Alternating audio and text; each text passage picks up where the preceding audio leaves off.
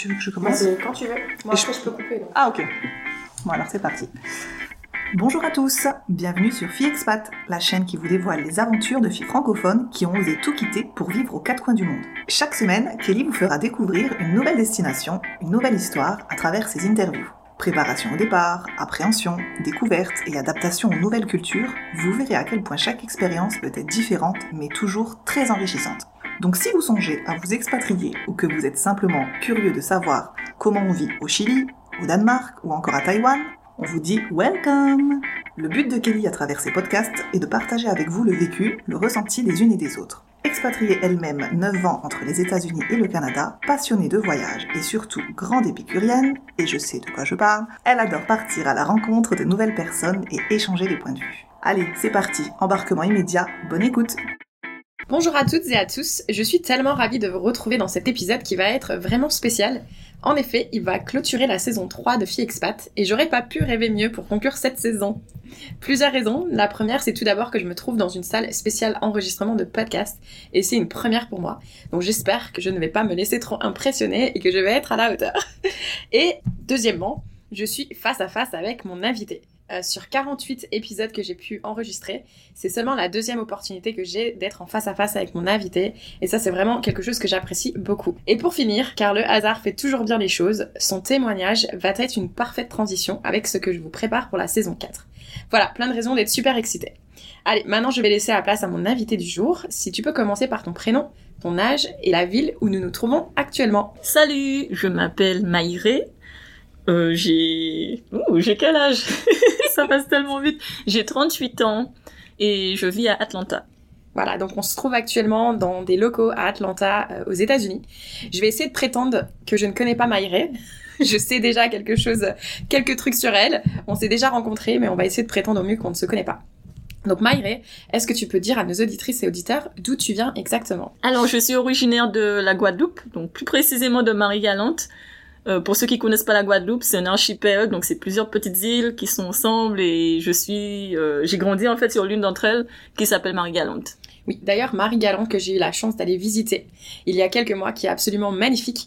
Mais quelque chose qui m'avait étonnée, c'est que je crois qu'en 30 minutes, tu peux faire le tour de l'île à peu près en voiture. Ouais, ouais, oui, oui, totalement. C'est ça. Et là, je me disais, en étant à Atlanta, est-ce qu'Atlanta, c'est pas plus grand que Marie Galante du coup? C'est une bonne question. Tu sais, tout le temps je me pose la question, mais j'ai jamais été vérifié sur une map. Mais ouais, ce serait intéressant de vérifier. Eh ben, j'irai vérifier ça. Euh, en tout cas, c'est super drôle. Et donc, du coup, tu as grandi à Marie-Galante. Mhm. Et ensuite, tu es parti à l'âge, à quel âge, du coup? Alors, je suis partie à 17 ans. Ben, justement, j'étais pas encore majeure et je voulais étudier au Canada. Et donc, j'ai dû me trouver une famille, entre guillemets, pas d'accueil, mais pour pouvoir me sponsoriser parce que j'étais mineure. Et donc, euh, ça a été beaucoup de travail pour pouvoir faire la paperasse, etc. Mais j'ai réussi à quand même aller étudier au Canada, euh, plus précisément à Québec, la ville de Québec, l'Université Laval. Super. Donc, en gros, avoir de la détermination, avoir une idée. Pourquoi le Canada? Alors, pourquoi le Canada? Euh, Je voulais pas en fait. C'est le Canada, c'était parce que je voulais pas l'étudier en France. Euh, je trouvais que c'était quelque chose que tout le monde faisait et je suis très du genre à ne pas vouloir faire ce que tout le monde fait. Et du coup, j'ai dit ah ben tu sais laisse-moi essayer de chercher en ligne. À l'époque, euh, on commençait à aller sur internet et on avait internet euh, à notre bibliothèque à- au lycée où j'étais. Je me souviens, je, surfais, je cherchais et puis je suis tombée sur des universités au Québec en français et je me suis dit, ah, mais tiens, c'est en français, j'ai pas app- apprendre une autre langue. Tentons l'aventure. Donc, j'ai appliqué, euh, et voilà, ils m'ont envoyé une lettre d'acceptation, et j'étais comme, ah, ok, euh, maman, papa, euh, je pars au Canada. Ils étaient en mode, euh, what? Il va falloir aller m'acheter des bottes. ouais, du coup, ils ont réagi comment? Ben, déjà, ils avaient un peu peur parce que les frais de, alors, en Amérique du Nord, les frais de, comment on dit ça? Les frais de, De scolarité. de scolarité sont très, très, très chers, surtout quand tu vas étudier en tant qu'étudiant étranger en Amérique du Nord. Et donc, on a reçu le total que ça aurait fait. Donc, tout de suite, mes parents m'ont dit, euh, ça va pas être possible et tout. Je. Et je me suis dit, mais non, comment ça, ça va pas être possible? J'ai continué à faire mes recherches et j'ai trouvé que au Québec, euh, on n'était pas, il y a une entente entre le Québec et la France qui permet de payer les mêmes frais de scolarité que les Québécois. Et du coup, au lieu de payer euh, 30 000 dollars par année, on aurait eu seulement à payer 3 000 euros. Non, 3 000 dollars canadiens. Et en plus, euh, la région Guadeloupe pouvait aider. euh, Il y avait des bourses, etc. pour pouvoir aider avec ses frais de scolarité. Donc j'ai fait toutes mes recherches, j'ai vraiment pas abandonné, j'ai dit non, on va trouver une solution. Génial. En plus, enfin à l'époque, moi je me souviens, on, on est de la même génération, j'ai 35 ans, et euh, c'est vrai que nous, Internet, c'était le du du du du du. Oui, c'était ça. et quand on faisait des recherches, fallait vraiment s'armer de patience. Ouais. Donc euh, j'ose pas imaginer la patience que tu as eue parce que du coup, euh, faire toutes ces recherches, Mm. en plus, enfin j'imagine de ton entourage, il y a personne qui était déjà parti au Canada. Non. Euh, la chance qu'on avait, c'est que notre vétérinaire était marié à une québécoise. Et c'est d'ailleurs comme ça que j'ai pu finalement y aller parce que c'est sa famille qui a pu me sponsoriser en tant que, comme j'étais mineure, pour pouvoir y aller. Super. Donc Ouais. encore un précieux conseil, détermination et le réseautage. Et le réseautage, très important. Exactement. Et donc du coup, est-ce que tu te souviens à la veille de ton départ dans quel état t'étais? Ah, j'étais tellement euh, contente de partir. Euh, j'ai grandi à Marie-Galante, j'aime beaucoup Marie-Galante, mais étant, euh, j'ai fait toute ma scolarité jusqu'au lycée. J'ai jamais, même en Guadeloupe, j'ai jamais vécu en Guadeloupe. Et du coup, j'étais très excitée, je voulais partir. J'ai toujours rêvé de partir de Mhm. l'île. Et donc c'était, moi, j'avais juste hâte de d'y aller. Ah super. Ouais. Et est-ce que tu te souviens de la première fois où tu as vu de la neige et ce froid? Oui. Alors j'avais jamais vu la neige d'ailleurs et je me rappelle en octobre, il a neigé donc j'étais dans ma chambre euh, d'étudiante et je me suis levée euh, la nuit est passée, je me lève mais je savais pas qu'il allait neiger hein. le jour d'avant il faisait chaud, enfin il faisait pas froid quoi. Ouais. Et je me lève le lendemain et tout était blanc, tout mais il y avait tellement de neige d'un coup, j'étais comme what? C'est au top et tout. Waouh. Donc tout de suite j'étais dehors, j'ai touché, c'était cool. Ah génial. Ouais. Ouais, en plus c'est ça qui est drôle avec le Canada, c'est qu'ils ont des, des vagues de changement de température Ouais. qui sont impressionnantes et il peut, tu peux mettre un t-shirt euh, le samedi et puis euh, des, euh, des bottes à neige Exactement, le lendemain. exactement. Super. Et du coup, t'es resté combien de temps au Canada? Je suis restée 8 ans au Canada. J'ai fait deux ans à Québec et le reste à Montréal. Ok. Et euh, tes études en quoi exactement à Montréal? Je vais prétendre que je ne sais pas. hein. Alors j'ai étudié d'abord, j'ai étudié en kinésiologie. Donc j'ai gradué en kinésiologie, c'est ce que je faisais euh, depuis Québec. Lorsque j'ai fini mon, mon cursus en kinésiologie, j'ai fait un cours en travail social auprès des jeunes. Donc c'était un cours optionnel euh, qu'on qu'on nous permet d'avoir qui n'est pas qui fait pas partie de no- notre cursus. Et j'ai dit, ah tiens, je vais prendre des trucs faciles, euh, c'est pour avoir mes crédits et tout. Et en fait, j'ai tellement kiffé le cours, Excellent. ouais, que je me suis dit, ah non, c'est ça qu'il faut que j'étudie. et du coup, j'ai étudié euh, en criminologie et j'ai pu travailler ensuite en prévention de la criminalité auprès des jeunes. Ok. Donc c'était vraiment ma spécialité.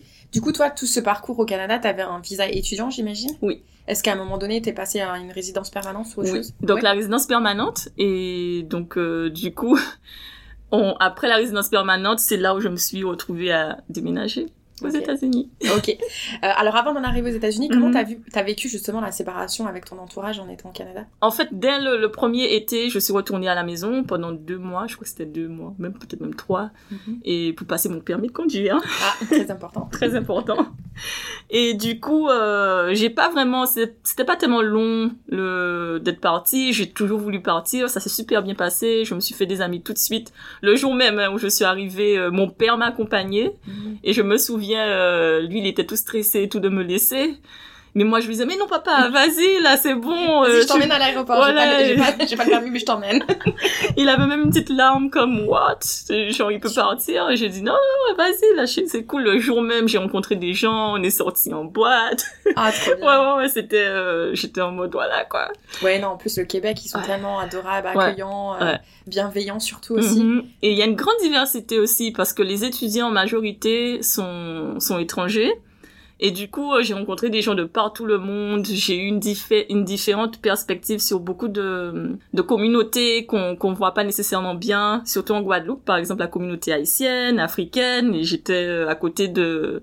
Personnes d'Haïti et d'Afrique qui étaient euh, de classe sociale euh, vraiment haute. Donc Mhm. je me disais, waouh, en fait, j'ai- j'avais jamais vu ça avant. Ah, super. Ouais, donc c'était notre euh, perspective Ouais, également. c'est clair. Et euh, comment t'as vécu justement de passer à une, petite île Mhm. à un grand territoire? Parce que le Canada, c'est quand même énorme. C'est énorme. Franchement, au niveau de tout ce qui est changement, j'ai pas de problème avec ça. Donc Mhm. du coup, je j'arrive même pas à expliquer. C'est ça s'est fait tellement naturellement. J'ai pas eu de soucis à ce niveau. Cool. Et donc ensuite, tu t'es dit, bon, le français, j'en ai ma claque, je vais aller apprendre un peu l'anglais aux États-Unis. J'ai un petit peu eu à apprendre euh, une autre langue hein, au Québec. Hein. Oui, c'est vrai. c'est pas faux. Moi, je- à chaque fois, je dis, il parle pas français, il parle québécois. Mais il parle québécois. Mon premier mois euh, à l'université, je, je comprenais pas le prof. Et j'étais en mode, waouh, mais comment je vais faire? Après, moi, je me suis, j'ai commencé à m'habituer, mais c'était pas évident. C'est clair. Tu parles pas pas québécois aujourd'hui? Je peux, ouais. Tu peux? Oui, je peux. Bon, je te demanderai pas. Ouais, ouais, on va On, éviter. on le fera en offline après enregistrement. Tu montreras tes talents de québécoise. Et donc, du coup, comment t'es arrivée aux États-Unis? Alors, je suis arrivée aux États-Unis. J'ai toujours, alors, mon premier voyage euh, après la France euh, internationale, c'était les États-Unis. Quand j'avais 14 ans, j'ai fait un voyage avec une de mes tantes qui est commerçante et on avait fait, euh, je crois, un mois aux États-Unis. On avait fait Miami, New York et Los Angeles. Alors, j'avais détesté Miami. J'avais bien aimé New York, mais je m'étais toujours dit, oh, vacances et tout. Mais bon, je n'ai pas vu habiter là. J'avais kiffé Los Angeles. Ah. Je m'étais dit, si je devais habiter aux États-Unis, je pense que ce serait Los Angeles. Et c'était dans les années 90, hein. En plus, hein, 96, peut-être, je sais pas, 98. Et euh, donc à l'époque, c'était un peu rough, hein. mais c'était quand même Mais je suis étonnée. Je pensais qu'on allait être sur la même lignée parce que tu m'as dit je déteste New- euh, Miami. Je Uh-huh. déteste Miami. New York, c'est beau, mais Uh-huh. pour en vacances. Par contre, j'ai détesté Los Angeles. Ah, sérieux? Ouais, j'y suis allée deux fois et j'ai détesté les deux fois. Sérieux? Ah non, moi j'avais kiffé et tout. Mais je pense que c'était peut-être, je sais pas qu'est-ce que j'avais aimé là, mais c'est qu'on allait aussi, on n'était pas dans les super quartiers. Comme ma mère, ma tante était commerçante, on allait vraiment plus dans les quartiers latinos. Euh, c'était vraiment les endroits populaires et Mhm. les gens étaient super cool. Mhm. J'imagine que c'est plus comme ça maintenant. Ouais. Mais euh, donc du coup, euh, j'ai j'ai continué à venir en vacances de Montréal. On partait en voiture, en week-end à New York.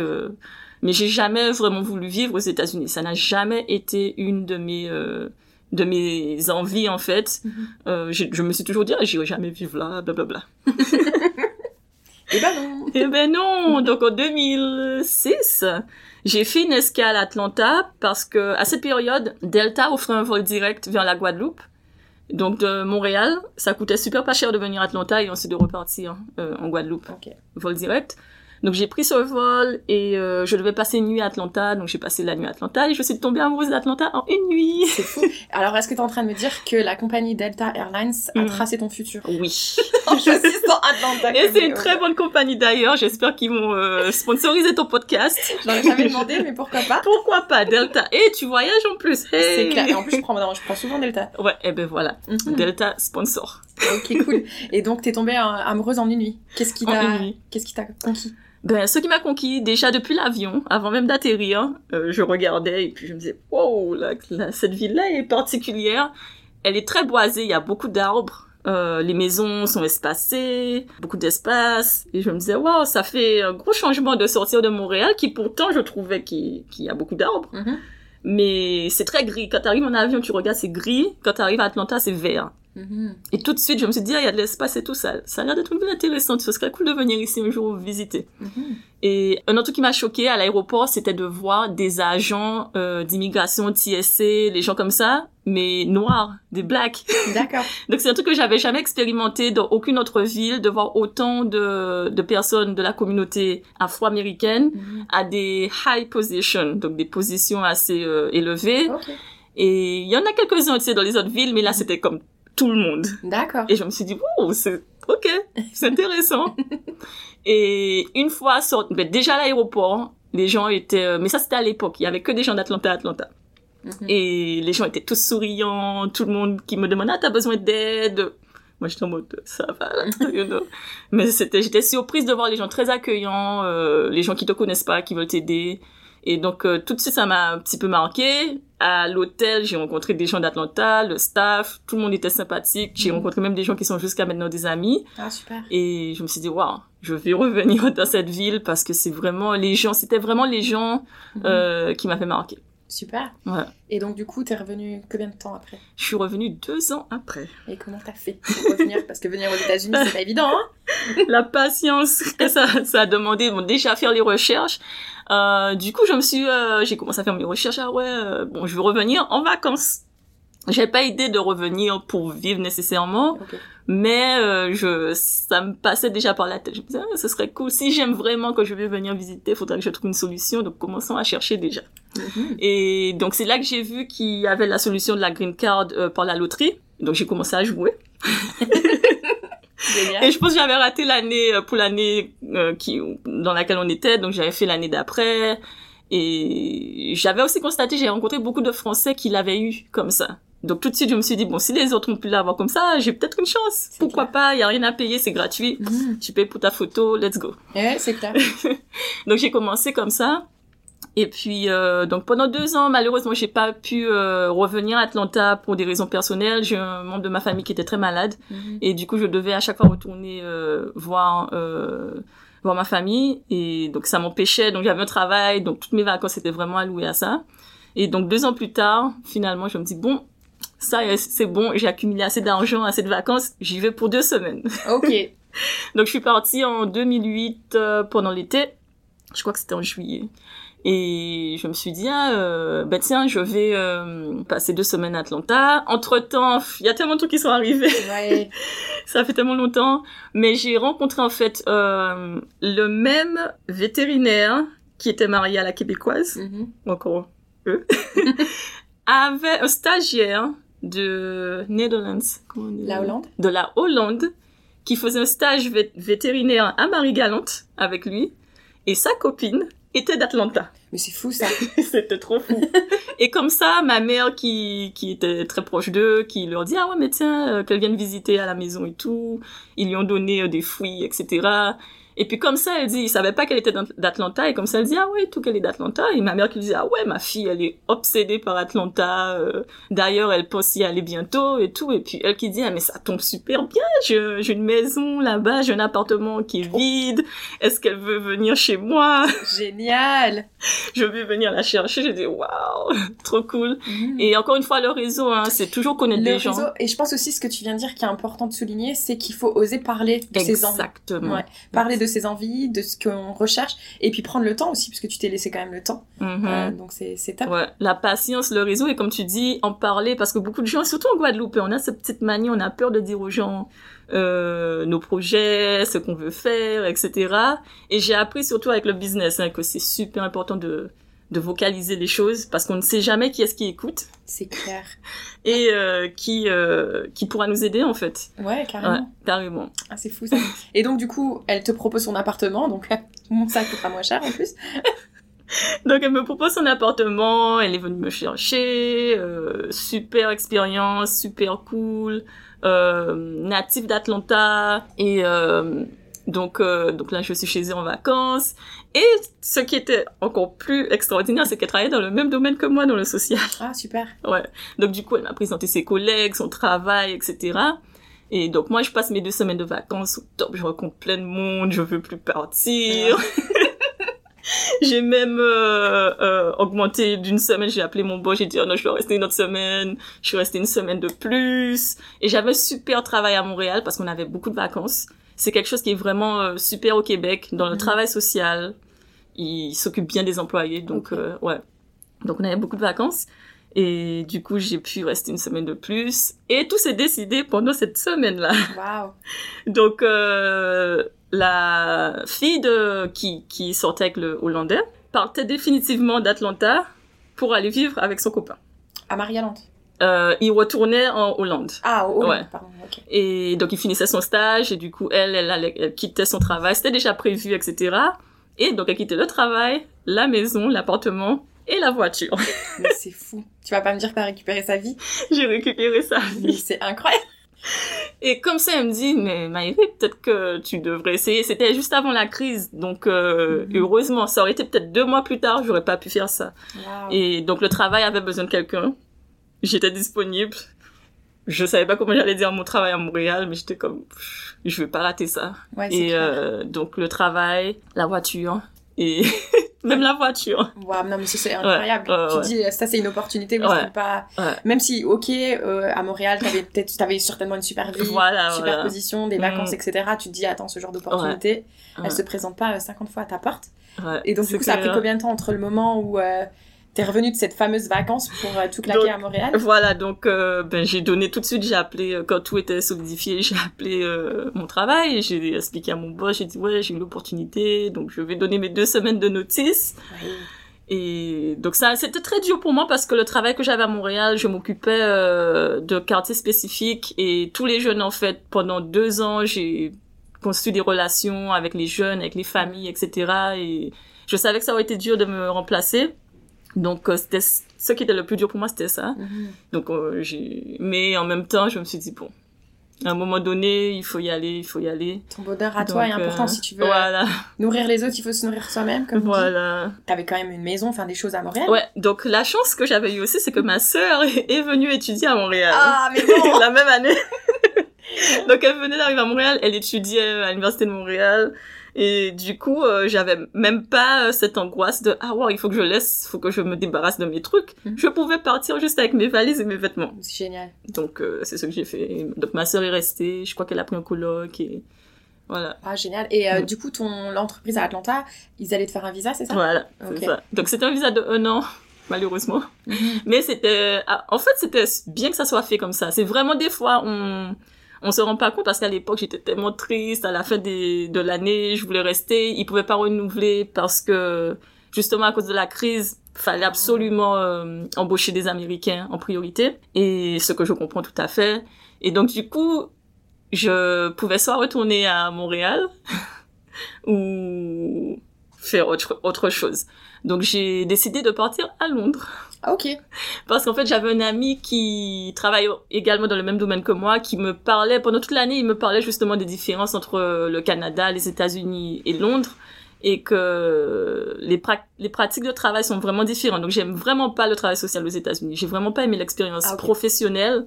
Donc, c'était une autre raison pour laquelle j'étais quand même contente de pas rester travailler pendant Mm. plus longtemps dans le travail, parce que j'étais obligée de travailler que dans ce travail-là. Ok. Donc du coup, je suis partie à Londres et c'était au top. Professionnellement, mais la vie, j'aimais pas. mais professionnellement, je pense que Londres a été la meilleure expérience euh, que j'ai eue euh, dans le travail social. Qu'est-ce que t'as pas aimé à Londres? Euh, la vie de tous les jours, alors je trouvais les, ben, les gens, je trouvais les gens trop froids, les gens très, tu sais, les gens qui sont, c'était vraiment le contraire d'Atlanta. Alors, Atlanta, les gens vont te sourire, vont dire bonjour. Si tu croises le regard de quelqu'un, ils disent bonjour. À Londres, tu croises le regard de quelqu'un, ils baissent la tête ou ils ont peur, ouais. Ah Donc, c'était, à moins à moins que ce soit après 10 heures du soir et qu'ils soient ready, you know. Mais, Même ouais, 17h, hein, je crois qu'ils commencent à boire à partir de 15h là dans les pubs. Donc c'était très le côté humain était moins là que que- qu'Atlanta.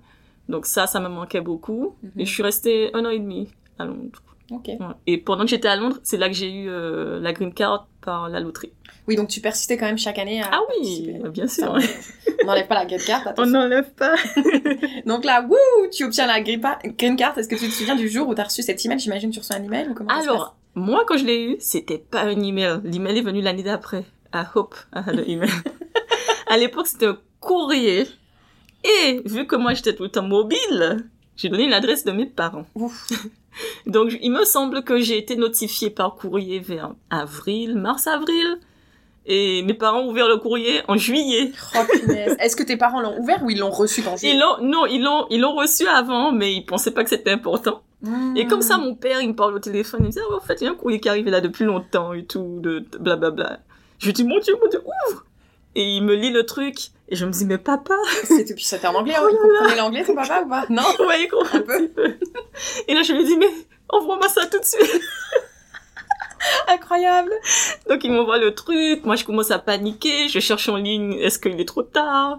Euh, C'était la... Waouh En plus mon numéro était parmi les... Il y a des... C'est numéroté par... euh, Donc en fait c'est... Selon ton numéro, tu vas passer à l'entrevue avant ou après. Ah Et moi j'étais au début. Et ça c'est super important parce qu'il y a tellement de gens, ils sélectionnent 100 000 personnes mais il y en a que 50 000 qui auront... euh, Oh punaise Donc il faut faire vite, faut envoyer les papiers, faut faire tous les trucs rapidement pour ne pas rater Oh, la wow. chance. Donc du coup là je panique, je dis mon dieu, Euh, j'ai dû faire des demandes de- dans tous les pays où j'ai habité, faire background check et tous ces trucs là, ça a pris plein de temps. Ça c'est chiant faire. Ouais, ouais, ouais, ouais. Donc j'avais un peu la pression et finalement j'ai été passer mon entrevue à l'ambassade euh, à Paris et ça s'est bien déroulé donc euh, Et donc, tu as fait partie des 50 000 personnes. J'ai qui fait ont- partie des 50 000. Écoute, tu es la première personne que je rencontre qui a la green card. Sérieux. Qui l'a eu, euh, a la eu comme ça. Donc, euh, franchement, euh, chapeau. Et, euh, et donc, du coup, ça a pris combien de temps à partir du moment où tu as passé cet entretien et tu as pu revenir euh, aux États-Unis? Alors, une fois que tu fais l'entretien, c'est faire l'entretien qui prend plein de temps. Ok. Peut-être six mois après avoir reçu le truc, j'ai Ok. eu l'entretien. Mais une fois que tu fais l'entretien, euh, si c'est ok, si tout est ok, le jour même, ils te donnent euh, le stamp. Mais moi, il y avait un petit problème. Évidemment. Bon, évidemment. Donc moi, j'étais en France, à Paris, et ma mère m'avait envoyé les documents. Donc ils veulent des documents originaux, des diplômes, etc. Donc j'avais tous mes diplômes du Canada et tout, je les avais. Mais mon diplôme, ils veulent absolument le diplôme euh, du bac. Donc faut avoir son bac. Ça, c'est pas négociable. Faut avoir le bac français. Ah, Ok. Et même si tu n'as pas de diplôme universitaire, ils s'en foutent. Le bac français, c'est ce qui compte. C'est sérieux. Je suis sérieuse. Mais et- ils veulent vraiment l'original que tu le ramènes à l'ambassade? Oui. Ah. Alors moi, ma mère m'a envoyé une copie couleur en se disant Ah, c'est cool et tout, mais je savais pas qu'il fallait l'original. Donc je, Mhm. ça, je savais même pas que c'était pas l'original. Ça se voyait même pas. Ok. Et donc là, moi j'arrive avec mes trucs, je montre et tout. Euh, La dame qui revient qui me dit oui oui tout est ok, euh, les autres diplômes c'est ok, mais celui-là Oh c'est pas l'original. Je dis merde, ma mère a envoyé une photocopie. Ouais, non, mais ils arrivent toujours à trouver le petit truc, quoi. Quand même. Je commence à paniquer. Je dis si j'attrape pas ça à cause de ça. Oh là là. Et là, du coup, il me disait, ah ben, on garde votre passeport parce qu'on doit mettre le truc dessus, mais avant de mettre le visa dessus, on doit euh, recevoir, nanana, le... Donc, allez le récupérer et renvoyez-nous à telle adresse, blablabla. Je dis, mais ça prend combien de temps? Mais oui. Mais le pire, c'est que je suis à Paris, ma mère, elle est en Guadeloupe, à Marie-Galante. Donc là, ils vont commencer, ils cherchent, ils trouvent pas l'original. Finalement, ils trouvent l'original, ils m'ont pas par chronopost. Donc ça, ça, ça a delay d'une semaine. Euh, donc j'ai reçu tout de suite, j'ai envoyé à l'ambassade. Et peut-être deux jours après, j'ai reçu le passeport. Avec, euh, c'est un visa qui te met temporaire. Ok. Et la green card, tu ne l'as que quand tu entres, Arrive dans le pays. Ok. quand, quand tu arrives dans le pays. Ok. Bon, moi je vais passer un petit message à ma maman, euh, s'il te plaît, si tu écoutes ce podcast et je sais que tu l'écoutes. J'espère que tu sais où est l'original de mon bac. Parce que je prévois de participer à la loterie. Donc voilà, petite parenthèse, désolée. C'était important que je le signale avant que C'est je... important. Excellent. Et donc euh, là, donc t'es à Paris et tu vas prendre un billet d'avion pour Atlanta, j'imagine? Non. Non, Alors là, oh ouais, pff, en plus ça c'était la folie cette histoire hein, de de- de- d'entrevue parce que je travaillais à Londres. J'ai fait, j'ai choisi de faire l'entrevue à Paris parce que ça demandait moins de problèmes de le faire à Paris. Il fallait pas, j'avais pas besoin de traduire les documents en français. Tandis qu'à Londres j'aurais eu à traduire tous les documents français en anglais. Et du coup, euh, le fait que j'ai dû laisser mon passeport, j'avais pas de carte d'identité, j'étais bloquée à Paris Ah, et je devais aller retourner travailler entre temps. Ah zut. Bon. Ouais, anyways. donc voilà, donc j'ai eu mon passeport, je suis retournée à Londres. Et bien sûr, moi, mon cœur bat, j'ai envie de partir tout de suite. Mhm. Atlanta. Mais j'avais le travail, donc euh, je pense que j'ai eu... J'ai eu... euh, j'ai passé l'entrevue probablement en janvier. Et je suis partie à Atlanta en avril. Donc j'ai quand même pris euh, 3-4 mois, avoir plus d'économies. Je me suis dit non, je veux pas arriver aux États-Unis euh, à sec C'est ça. fais les économies et on a six mois. Une fois qu'il valide ton passeport, tu as six mois pour Ah. rentrer. Aux. États-Unis. Ouais, t'as quand même une Ouais. deadline, quoi. Ouais, t'as quand même une deadline. Ok. Oui, parce qu'en plus, du coup, à Atlanta, t'avais plus d'appart, t'avais plus rien. Il n'y a plus rien. Ouais, il fallait quand même mettre un peu d'argent de côté. Et toi, c'était sûr et certain que t'allais revenir à Atlanta, t'envisageais même pas d'aller voir d'autres villes? Non, euh, non. Non, Atlanta. Parce que moi, ce que je trouve juste dommage à Atlanta, j'adore, ça fait trois semaines que je suis Mhm. là, il fait super beau. Mhm. Euh, c'est très vert, comme tu l'as signalé. Il y a LJ qui est pas très loin, tu peux aller camper, c'est génial. Euh, mais il manque la mer, je trouve. Ah ouais, il Il manque manque la mer. Mais maintenant, je, je ressens ça. Tu le ressens maintenant. Ok, ouais. ouais. Moi, je le ressens déjà. mais et donc, tu arrives à Atlanta toute seule, hein, toujours? Mhm. Ben en fait, je, à l'époque, j'avais un copain américain. Ah, ok. Donc, euh, donc j'étais pas euh, toute seule, toute seule. Je suis revenue, j'étais avec lui, mais euh, quand même assez indépendante. Donc, je faisais mes affaires. Mais ouais, donc j'avais, j'avais du monde, des amis, autour à euh, cercle social habituel. Ouais. Mhm. Donc, c'est facile pour toi de t'installer. Pour Ouais. trouver du boulot, comment ça s'est passé? Alors, trouver du boulot, c'était pas évident. Surtout que moi, je suis très picky quand il s'agit de où je travaille en travail social. Et j'ai trouvé un travail justement dans un youth shelter. Donc, c'était un centre qui, qui aidait les jeunes sans abri. Mhm. Atlanta. Donc j'étais euh, directeur du programme, directrice du programme. Mais j'aimais, comme je, je reviens encore sur le, le même truc, le travail social aux États-Unis Mhm. est très euh, répressif, on va dire. C'est pas humaniste comme au Québec et comme c'était à Londres. Donc, euh, encore une fois, j'étais très frustrée de pas pouvoir aider de la façon dont on devait aider et d'être forcée de faire euh, certaines choses que je pensais pas qui étaient bien de faire pour les jeunes. Ouais.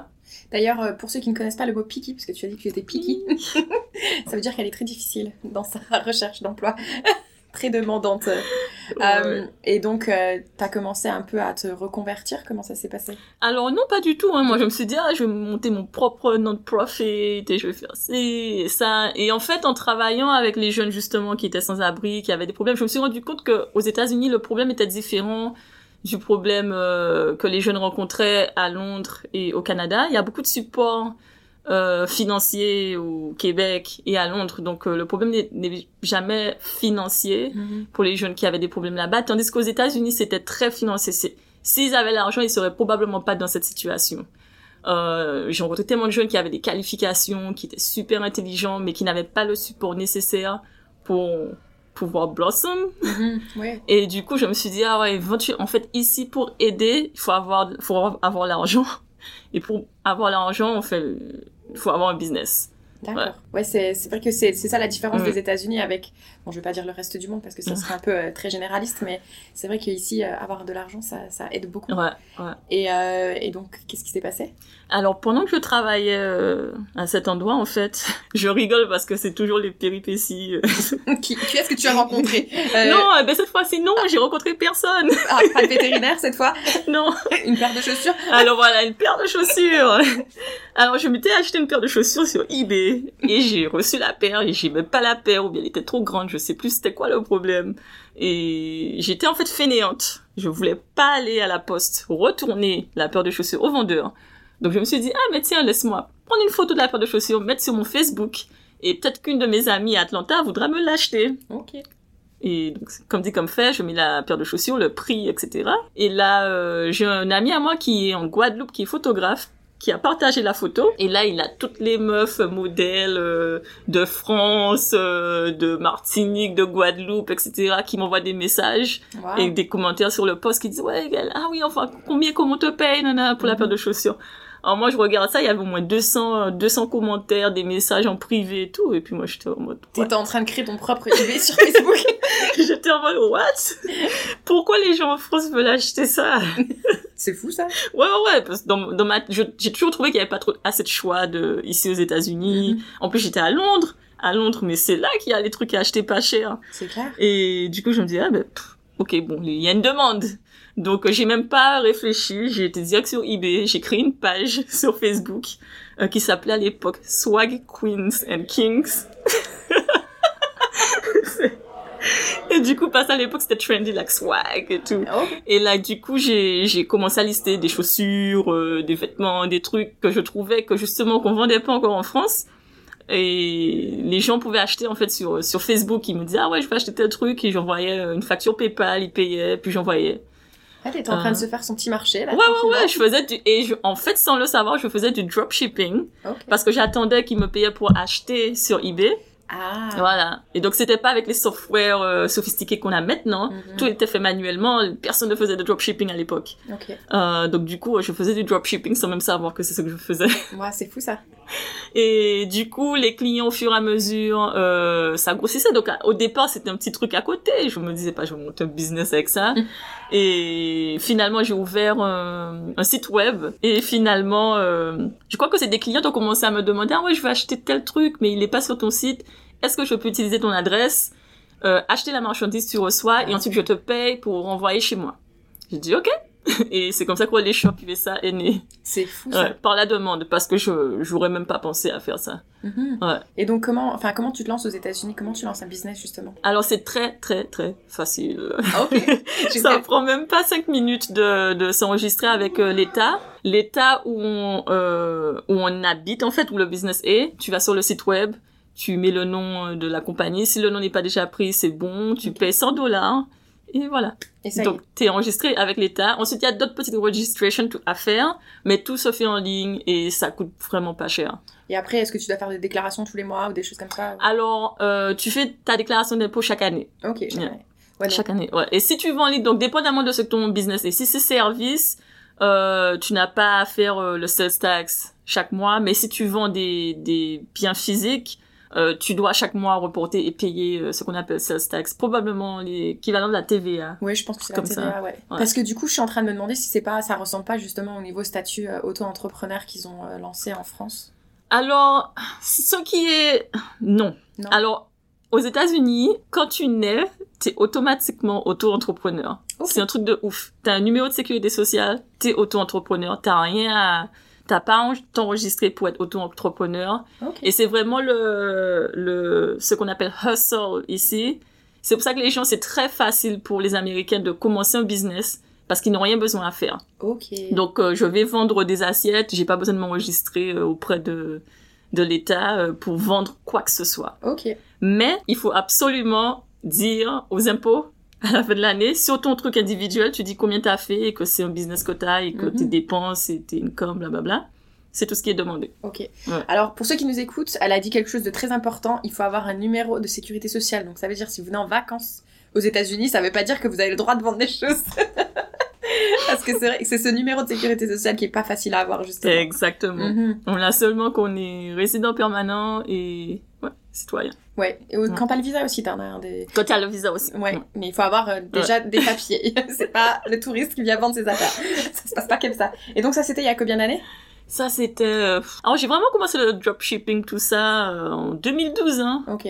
Probablement. Fin 2012. Fin 2012. Et ensuite, les choses ont Et vraiment ensuite, évolué. les choses ont évolué. J'ai eu le travail, donc j'avais un peu arrêté entre temps. Et puis c'est vraiment en 2014 que j'ai enregistré Relais Shop, qu'on a vraiment, euh, que j'ai dit bon, je vais faire ça euh, à temps plein, je laisse mon travail et je me concentre là-dessus parce qu'il y a vraiment quelque chose à faire avec. Et t'arrivais à stocker toutes ces boîtes dans ton, dans ton appartement? Ah, J'avais pas le choix. Au début, c'était dans ma chambre.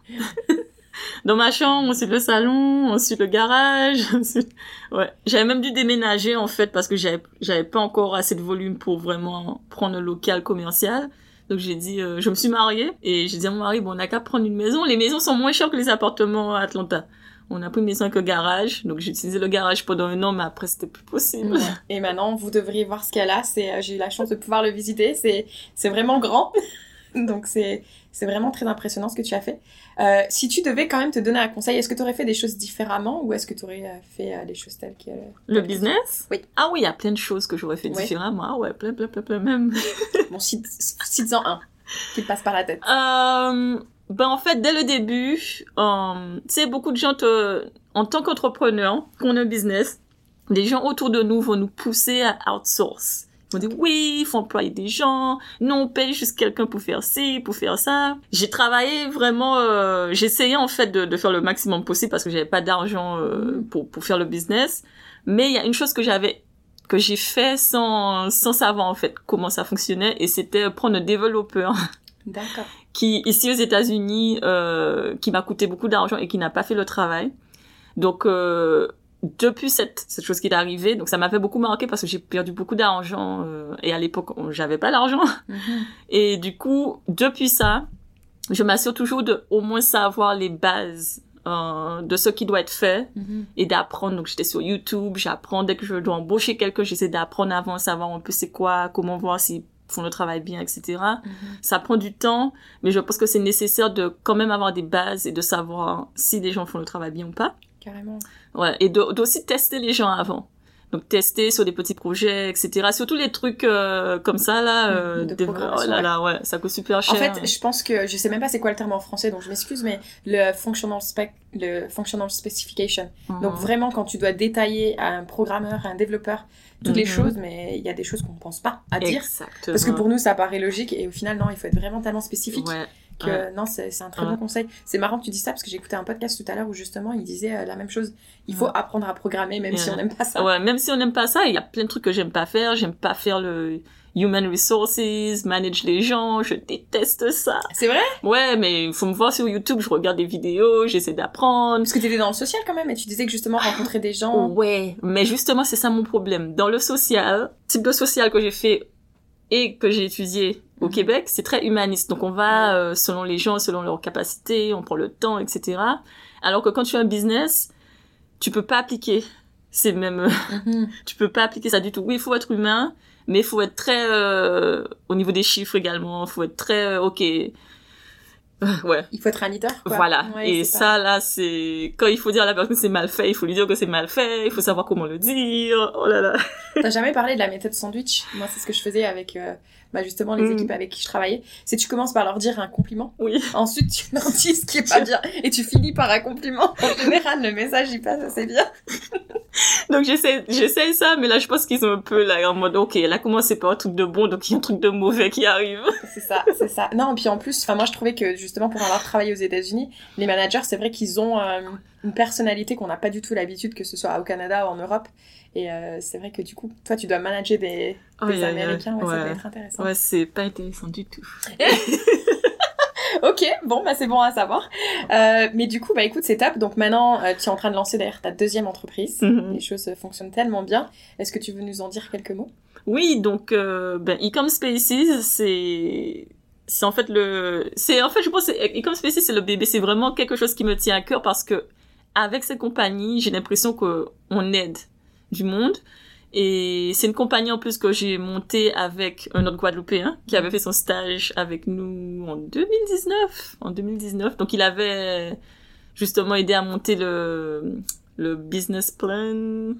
Ouais, euh, le business plan, le ouais, le- business plan Je crois que ça se dit, ouais, en français. Et donc, euh, du coup, il est revenu, il a gradué en Oregon, il est revenu ensuite. Et donc, on a monté ça ensemble. Et c'est vraiment un business pour aider non seulement les gens ici aux États-Unis, mais euh, partout dans le monde. hein. On propose des services aux personnes qui vendent en ligne pour justement essayer de, leur, de ne pas avoir à subir ce que j'ai subi quand j'ai travaillé de chez moi, Mhm. dans le garage toute seule, à pleurer les week-ends. Oh. Et ouais, on va leur épargner ça. Ok. Et donc, on propose des, des services de, de fulfillment, un peu comme Amazon. Donc, les gens nous envoient leur inventaire et on peut envoyer les, les commandes à leurs clients. On a des clients qui sont partout dans le monde, Canada, France, Guadeloupe, Martinique, qui travaillent avec nous. On fait aussi du product photo, donc euh, photographie de, des produits et on a l'espace podcast. Mhm. Donc, c'est vraiment un espace où ils peuvent créer du content, donc créer... euh, c'est créer du contenu euh, voilà physique. du contenu euh, du contenu audio vidéo Ouais, quoi que euh, audio et vidéo aussi. voilà pour euh, mettre sur les réseaux sociaux etc mais aussi pour pouvoir c'est un espace où ils peuvent avoir des meetings envoyer leurs leurs produits euh, ouais vraiment e-commerce 100% Super. Et puis en plus, avec justement la crise Covid l'année dernière, ça a dû exploser. exactement Donc euh, super. Écoute, t'es arrivé sur le marché au bon moment. Euh, bah écoute, on arrive à la fin de cette interview. Je voulais quand même te poser euh, une petite question supplémentaire. Combien de fois déjà retournes-tu à Marie-Galante depuis Atlanta? Alors j'essaie de retourner une fois par année Mhm. c'est quelque chose que je me suis toujours dit dès que je suis partie qu'il faut pas que je reste plus de deux ans sans retourner euh, à Marie-Galante Là, ça va faire un an et demi à cause de Covid, mais je prévois y aller dans peut-être le mois prochain, pour sûr, février. Est-ce que tu penses qu'un jour tu retourneras pour y vivre ou tu te sens bien aux États-Unis? Je me sens bien aux États-Unis, mais je me sentirais mieux en Éthiopie. En Éthiopie Euh, ça sort d'où l'Éthiopie? Parce que là, on a vu tout ton parcours, tu m'en as jamais parlé. Sérieux? Bah, tu m'en as parlé la semaine dernière, mais. je- ah oui, ton café Mais oui, mon café éthiopien. Un j'ai fait un voyage en Éthiopie en 2019 et j'ai été conquise comme j'ai été conquise par Atlanta en une nuit. J'ai été conquise par l'Éthiopie en trois semaines. Super, un coup de cœur. un coup de cœur, mais aussi euh, coup de cœur, mais surtout, euh, je suis quelqu'un qui voit les opportunités. Et j'ai vu que là-bas, il y a les opportunités. Donc, euh, c'est la qualité de vie est meilleure, est déjà meilleure qu'ici. Donc, euh, si je peux y aller, j'irai. Sinon, euh, ouais, pourquoi pas Marie-Galante Mais du coup, si tu pars des États-Unis, tu perds ta green card ou pas? Euh, Je suis citoyenne. Ah, t'es citoyenne Ouais, maintenant, Je suis ok. citoyenne, donc je, Oui. je peux partir. Ah oui, c'est Ouais, j'ai eu la citoyenneté en 2017. Ah, génial. Mhm. Donc, euh, ouais, t'as deux passeports, c'est c'est génial ça. Ouais, ça aide. Super. Et ben écoute, on arrive euh, aux questions de la fin. Donc euh, la première question que je te pose euh, pour conclure ce podcast, c'est si euh, Maïré d'aujourd'hui devait glisser un message à Maïré qui était encore à, Maliga- à Marie-Galante à la bibliothèque en train de faire ses recherches pour le Canada, euh, qu'est-ce que tu lui dirais? Ouf. C'est, ça ça va peut-être avoir l'air trop bizarre pour tout le monde. J'ai tellement pas envie de dire ça. Écoute, non, les, les valeurs de FiExpat, c'est euh, transparence, Oh authenticité. là là, mais c'est peut-être que ça aurait changé toute ma lignée de tout ce que j'ai fait. Parce qu'en fait, j'aurais rien changé. Mais si j'aurais pu changer une chose, ce serait avoir des enfants très tôt, genre quand j'avais 17, 18 ans. Sérieux? Fais tes gosses maintenant. Ouais, ouais, ouais, fais tes gosses maintenant et laisse-les à tes parents. Mais non oui. je te jure, parce qu'en fait, j'ai rencontré des tellement de femmes entrepreneurs ici aux États-Unis qui ont fait ça et elles m'ont dit c'était dur, elles ont dû élever les enfants, elles avaient même pas les parents pour les aider. Mais maintenant, je les vois à mon âge, avec les enfants tout grands et tout, qui les aident dans le business et tout, je me dis, bon, j'aurais dû faire la même chose. Donc toi, c'est un rêve quand même de fonder une famille. Ouais, ouais. Et je me dis, mais en fait, si... Bon, il n'est pas trop tard, hein, bien sûr. Mais je pense que si quand c'est fait plus tôt, c'est plus plus intelligent.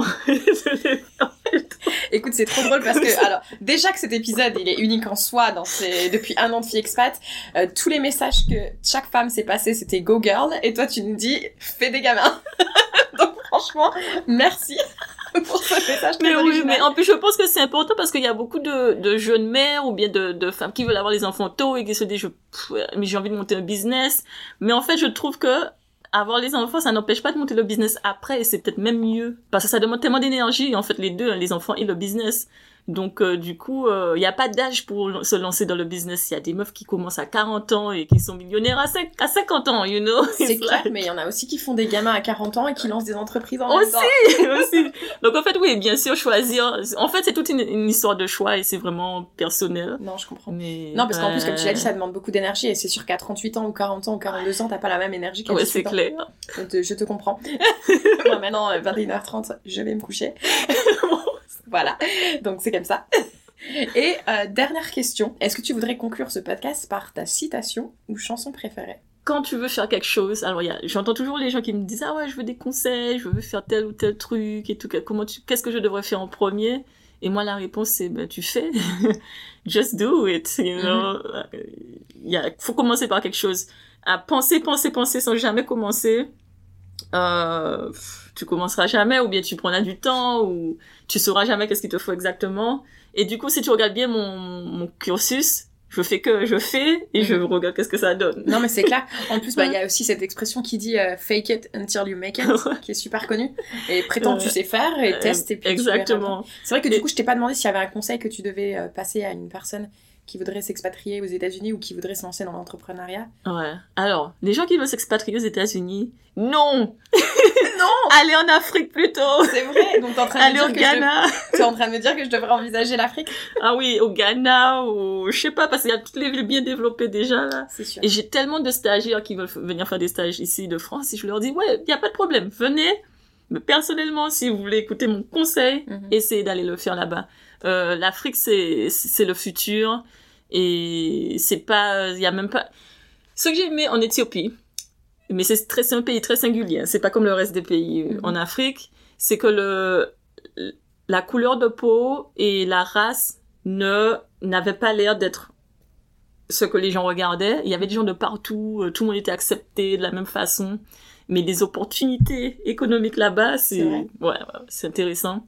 Donc euh, moi je dis toujours aux gens essayez, allez au moins essayer, allez voir, allez en vacances. Mhm. Je suis venue en vacances à Atlanta, j'ai vu, je suis restée. Allez visiter avant et ne pas rester sur les images que les gens vous donnent d'une ville, hein, parce que moi à l'époque où je suis venue à Atlanta, tout le monde me disait ne viens pas à Atlanta, c'est dangereux, c'est rempli de crimes, il y avait rien de ce que les gens me disaient. Mhm. Et pareil pour le Canada, hein, on m'avait dit, euh, les gens me disaient non Maïri ne va pas. Tous les gens que j'ai rencontrés m'ont dit de pas y aller, que je, il va faire trop froid, que je vais. Mais en plus, c'est pas trop drôle parce que ceux qui disent ça, en général, ils y sont jamais allés. Hein. C'est ça. C'est ce qu'ils voient à la télé, mais il faut arrêter de regarder la télé. Exactement. Donc ouais, mon plus gros conseil, c'est vraiment de pas nécessairement écouter ce que les gens disent, et même moi, ce que je dis, n'écoutez pas. Allez voir de vous, allez voir de vous-même. Ah, génial. Et ouais, allez Mais- voir. D'ailleurs, si tu connais quelqu'un que je peux Mhm. interroger en Éthiopie, hein, je suis Mais ah, preneuse. ah ouais, y a pas de problème. et euh, bien, bien sûr, si vous voulez venir aux États-Unis, bon ben, essayez la green card, la, la loterie. C'est chaque année, je crois que c'est en octobre-novembre. Vous pouvez appliquer sur le site du gouvernement, c'est gratuit, y a rien à payer. Donc si vous devez payer, c'est que c'est pas un bon truc, c'est un scam. Mhm. Il n'y a pas à payer et remplissez, c'est gratuit. Et puis, euh, essayez de trouver du travail, je sais pas, un employeur. Euh, une bonne solution, c'est de travailler, de travailler pour une compagnie française qui a aussi euh, les compagnies aux États-Unis. Mhm. Et après un an, je pense qu'il y a peut-être possibilité de d'avoir une mutation ou quelque chose. Mais essayez tout ce que vous pouvez. Non, c'est clair. Faites vos recherches et Ouais. Ouais, il faut se permettre de rêver, comme Ouais. on dit. Et la citation, c'est Nothing, nothing will work unless you do. So, Ça voilà. résume bien euh, ta philosophie. Ouais. Et ben merci beaucoup Maïré d'avoir pris le temps d'enregistrer son podcast. Et puis, euh, et ben, comme t'es en face de moi, hein, je te dis pas au revoir, mais à tout À de tout de suite. suite!